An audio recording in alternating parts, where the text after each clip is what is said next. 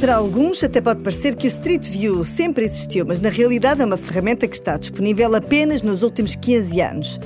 Ou devo dizer, há já 15 anos. Bom, seja como for, o Street View está disponível há década e meia. E só no último ano, sabe que lugares em Portugal foram mais explorados através desta ferramenta?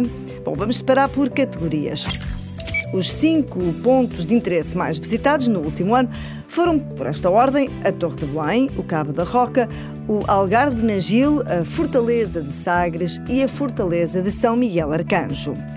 Um dos cartões de visita de Portugal são as praias e a Google também sabe quais foram as praias mais concorridas através do Street View.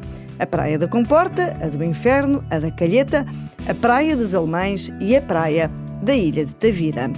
Agora, o último ranking do Street View também se olha para museus e monumentos.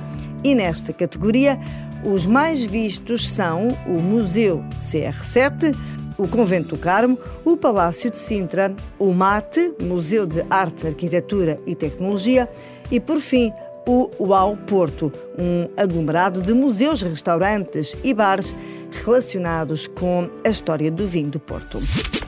São estes então os lugares portugueses mais explorados pelo Street View, a ferramenta da Google que, na comemoração dos seus 15 anos, vai ter uma nova forma de visualização das mais de 220 mil milhões de imagens de mais de 100 países e territórios em todo o mundo.